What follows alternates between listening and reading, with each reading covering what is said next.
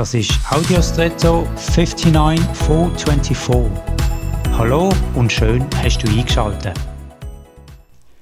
In der heutigen Zeit sind unsere Agenden meistens sehr voll, ausbucht, vollplant.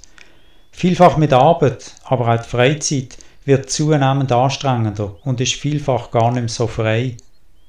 Sei heute doch einmal achtsam auf die Energiehaushalt. Gönn dir bewusste Pause und habt den Mut, mal etwas abzusagen oder auf etwas zu verzichten. Du bist ein Lebewesen, nicht ein Beschäftigungswesen. Die Pausen- und Erholungszeit, wo du dir jeweils gönnst, sind essentielle Investitionen in die nachfolgenden Tätigkeiten und erhöhen damit dann ihre Qualität.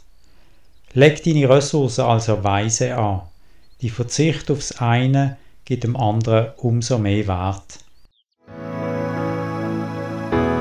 Und jetzt wünsche ich dir einen außergewöhnlichen Tag.